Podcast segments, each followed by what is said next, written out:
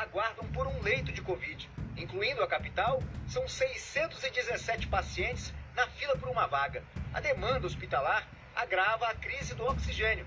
O governo do estado estima que os atuais 80 mil metros cúbicos diários consumidos no Amazonas podem subir para até 135 mil por dia.